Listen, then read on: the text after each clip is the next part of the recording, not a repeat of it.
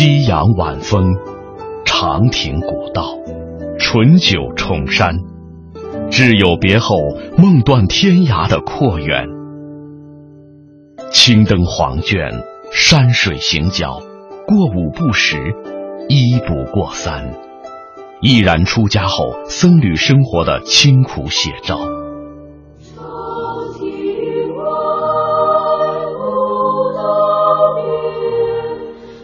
国学唱歌集、音乐小杂志、护生画集、律抄宗要，从李叔同到弘一法师，他的名字让人追念因才辈出的五四，也让人怀想宁静素朴的僧门与广大慈悲的佛心。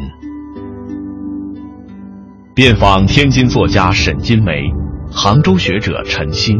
嘉兴藏书家吴浩然，孔子学堂特别制作《二十世纪个人史系列之认真的李叔同》。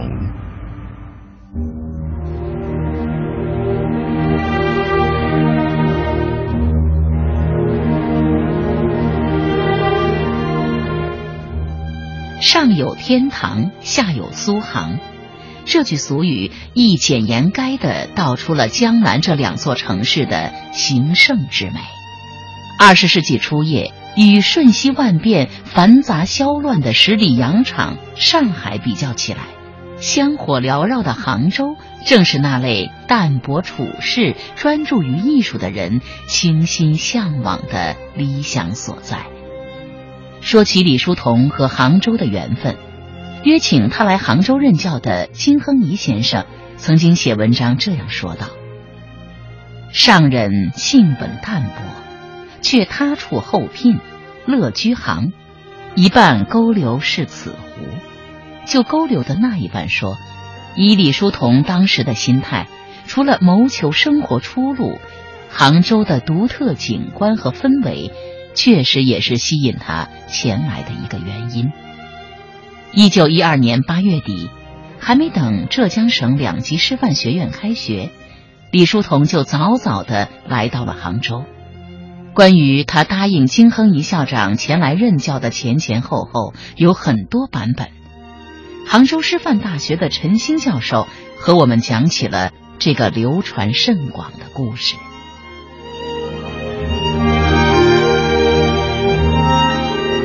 他的学生。在后来写文章回忆这段事情的时候，尽管有不同的说法，但是说的事情都是一件事。他可能在某一些数量上他有些夸张，但是呢，他的事情是一个事。你比如说，金亨怡请他到杭州来教书，请他在校园里走了一圈，让他了解这个学校的艺术设备，然后他知道自己要从事艺术教育。也也知道这个学校将要开办图画手工专修课，所以他就跟金恒一说：“你必须能够购置到几百架风琴，几百架架风琴和几架钢琴。图画教室必须是专用，而且要按照西洋美术教学的那种图画教室的要求，开天窗的，啊，要有图画的。”这个教学的设备、画架、材料，金恒一听了之后，他的意思就是说，购置这么多设备，第一，资金上可能不容许；第二，我也没有办法采购到这么多的设备。嗯。然后李叔同就跟他说：“你难办到，我难从命。”也就是说，我要来教书，我要来从事艺术教育，我必须是像模像样的要把这个艺术教育给做好。然后金恒一没有办法。就想尽了很多很多的办法，最后根据丰子恺的回忆，是找到了五六十架风琴和两架钢琴。那个时候风琴并不是我们讲的手风琴，脚踩脚踩的，哎，对，那个风琴有点像钢琴那个样子。对，那我们现在做一个想做一个这个对对比，今天的学校除了他音乐专门学校以外，一般的学校。今天的呃师范学校，今天都没有五六十架钢琴风琴，对，当然两架钢琴是没有问题，而且是那个年代，可见金亨义也是认真的，李叔同更认真。那么当然，金亨一尽力了，那李叔同当然也很感动，所以他就好好的在这个学校就就应聘了这个学校作为音乐美术教师。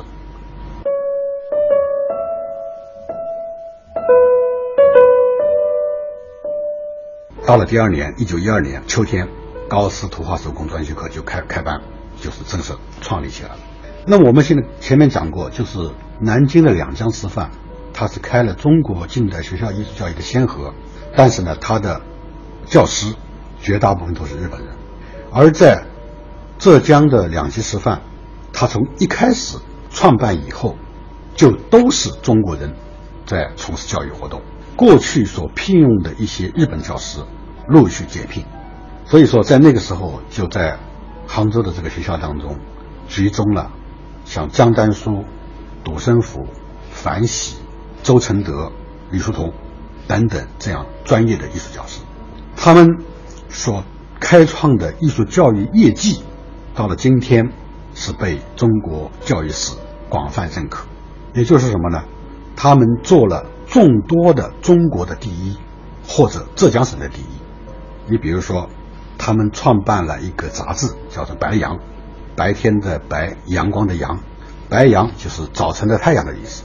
也就是说，他既青年，以希望，同时对中国艺术教育的前景抱有信心，早向早晨的太阳。这个杂志就是当时学校办的这个杂志。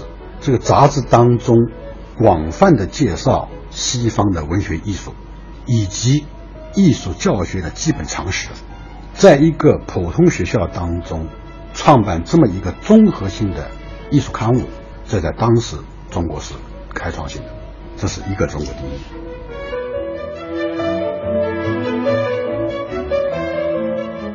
要数《白羊》杂志上刊登过的最有分量的文章，不得不提到李叔同撰写的。近世欧洲文学之概观，在中国有规模和有系统的撰写西洋文学史著作，大约是五四以后的事。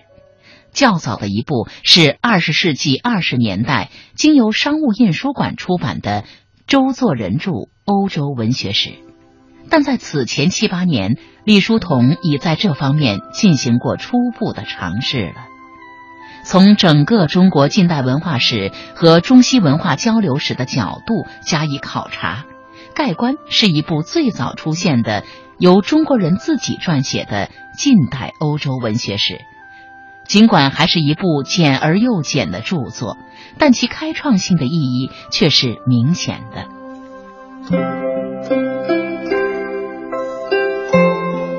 再一个，就是在中国。首先用人体模特进行美术教学，当然那个时候用的是男性，女性的模特是刘海粟在上海一九二零年的时候开始的。那李叔同他们在学校进行人体模特教学的时间呢是一九一四年，所以说他是开创了中国人体模特教学的第一。然后李叔同作为一个音乐的学堂乐歌的中国近代学堂乐歌的奠基人物。中国的学堂乐歌就是按照我们今天讲，就是校园歌曲。奠基人物有三个为标志，一个是沈星公，一个是曾志敏，一个是李叔同。这三位是中国学堂乐歌、近代学堂乐歌的三驾马车。而论成就而言，李叔同最高；论资历而言，是沈星公最最早。李叔同的音乐也是跟沈星公学的，但是论成就而言，是李叔同最高。所以，我们今天能够还能传唱的当时的学堂乐歌，像《送别》、像《春游》、像《西湖》、《早秋》，都是李叔同的。而另两位都现在都已经几乎没有人再能够继续传颂他们的歌曲，尽管他们成就也是比较大的。那就说明李叔同他在歌曲创作的时代性、美感等等方面，他是做的比较出色的。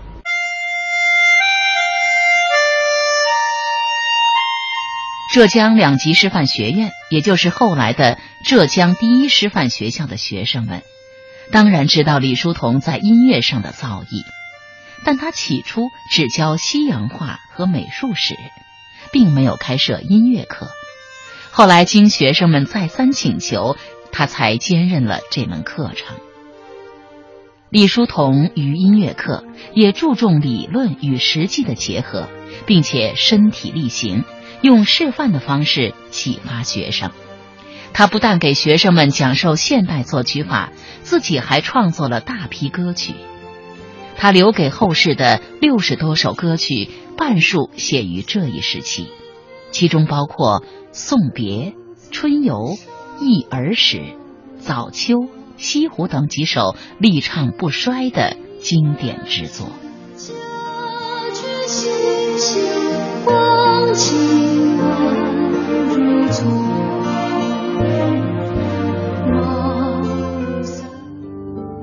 夕阳晚风。长亭古道，醇酒重山，挚友别后，梦断天涯的阔远。青灯黄卷，山水行脚，过五不十，一不过三，毅然出家后僧侣生活的清苦写照。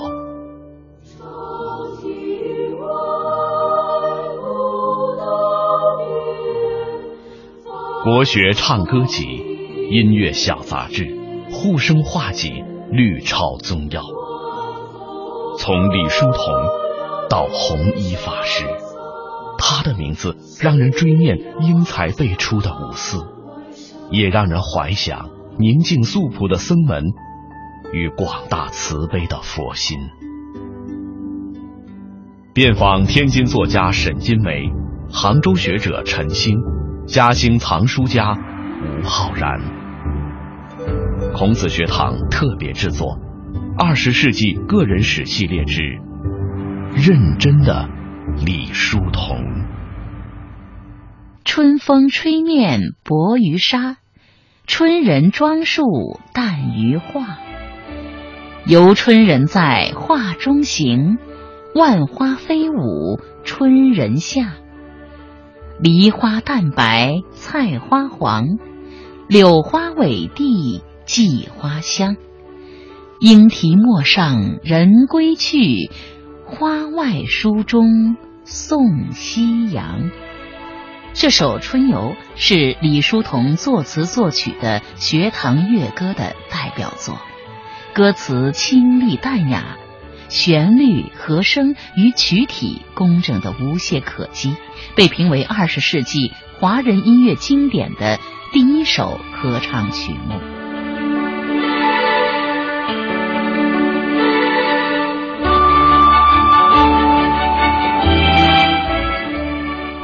日本办过音乐小。他在日本的时候是创办了中国第一个音乐杂志，叫《音音乐小杂志》，是一九零六年春天。他那个时候就提出了音乐的社会功能，也就是说，通过音乐的教学可以陶冶情操，可以让人的人格纯正，它是有很大的社会功用。有了这样的思想基础，他对自己今后的艺术实践当然是不遗余力。那么，他作为这么一个学堂乐歌的。先驱代表人物，他在浙江教书的时候，创作了大量的学堂乐歌。从今天所有的能够整理出来的李叔同的学堂乐歌作品，绝大部分是在浙江两级师范学校时期教书的时候创作的。这是他的音乐。然后呢，他们还办了一个版画集。中国的版画的分歧和别的画种不同。别的画种的近代与现代的分歧是一九一九年的五四运动，唯独中国的版画的分歧，它的近代和现代的分界是民国。也就是说，中国版画从近代到现代，它是以一九一二年为标志，民国成立。而别的画种，包括文学一样，嗯我们讲中国现代文学都是从五四运动以后，而中国的版画的分歧很奇怪。它是从民国开始分期的，一九一二年以后就算现代了，用不着到一九一九年才现才到现代。那么李叔同在杭州教书的时候呢，和他的同事一起编了一个版画集。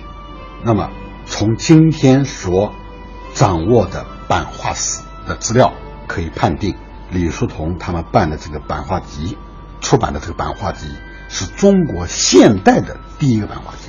到了鲁迅时代，左翼运动。提倡左翼版画、左翼美术，那是到了二三十年代以后的事情，而他们在一十年代五四之前就已经做了这个版画的工作。当然很可惜，这个版画集到目前为止呢没有流传下来。可以从过去的史料当中看到这个版画集当中的几幅画，水平是不高的，但是它具有开创性。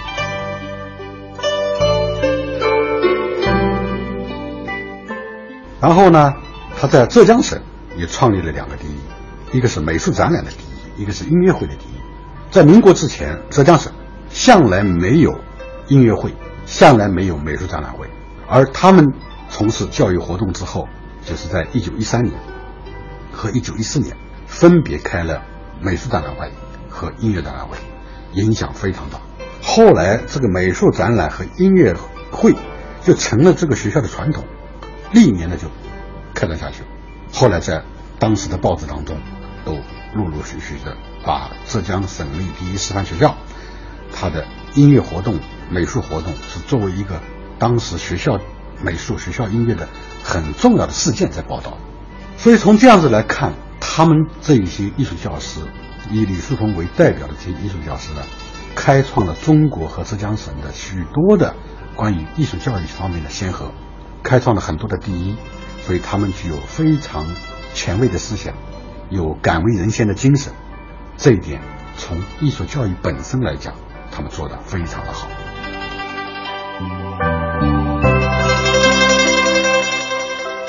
李叔同任教浙江第一师范学校，改变了这所学校学生历来不重视图画、音乐二科的状况。他的老友、学校的教导主任夏勉尊说：“自从李叔同任教以后，图画音乐忽然被重视起来，几乎把全校学生的注意力都牵引过去了。课余但听琴声、歌声，假日里常见学生出外写生。这原因一般当然是他对于这二科实力充足。”一半也是由于他的感化力大，只要提起他的名字，全校师生以其公益没人不起劲的。他的力量全由诚敬中发出。李叔同是艺术教育家，也是教育艺术家。李叔同任教浙一师，对改变浙江中小学艺术教育的状况起了重大作用。由他教导出来的浙一师图画音乐专修科的学生，分配到浙江各地中小学校以后，那里的艺术教育才有了革新的气象，才纳入了正常的轨道。同时，他培养出来的刘志平、丰子恺、潘天寿、吴孟非、曹巨人等一批日后卓有成就的文艺家，继承和发扬李叔同的教育精神和教育方法。培养了一批艺术教育人才和创作人才。在二十世纪二三十年代，上海江浙一带中小学中的艺术课教师，很大一部分是李叔同的弟子或再传弟子。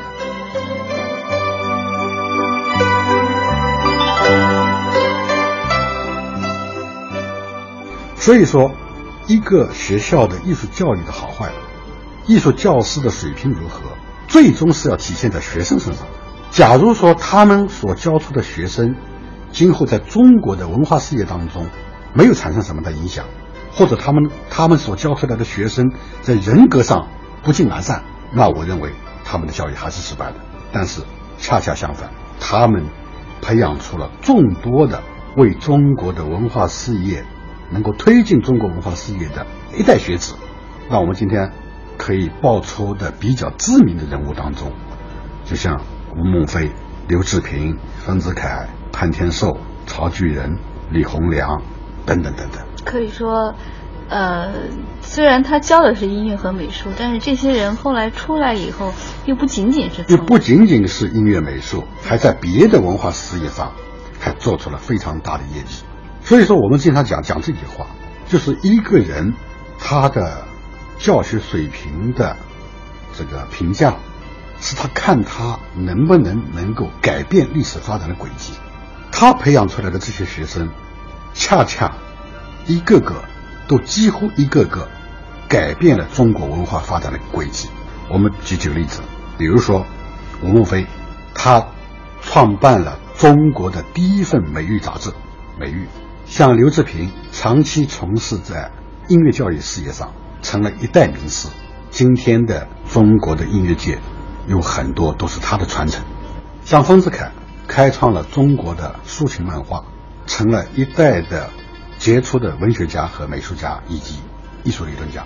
像潘天寿，改变了中国传统国画的格局，开辟了一条具有时代感的啊又又具备中国传统精神的一个崭新的国画的新局面，能够。哎，曹巨人成了一个著名的文化战线上的一个名记者，同时也是作家，在中国的新闻、编辑等领域产生了很大的影响。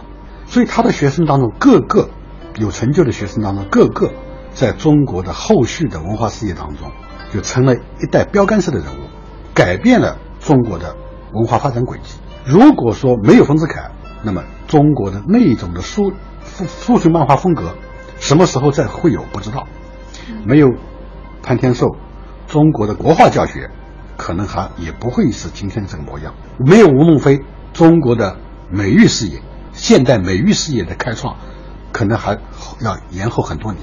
所以他们就是学生当中继承了老师的艺术精神，就是在自己的事业当中做出了很大的业绩。所以从这样子这个角度来讲的话，李叔同是真正是。能够称得上是一代杰出的艺术教育家。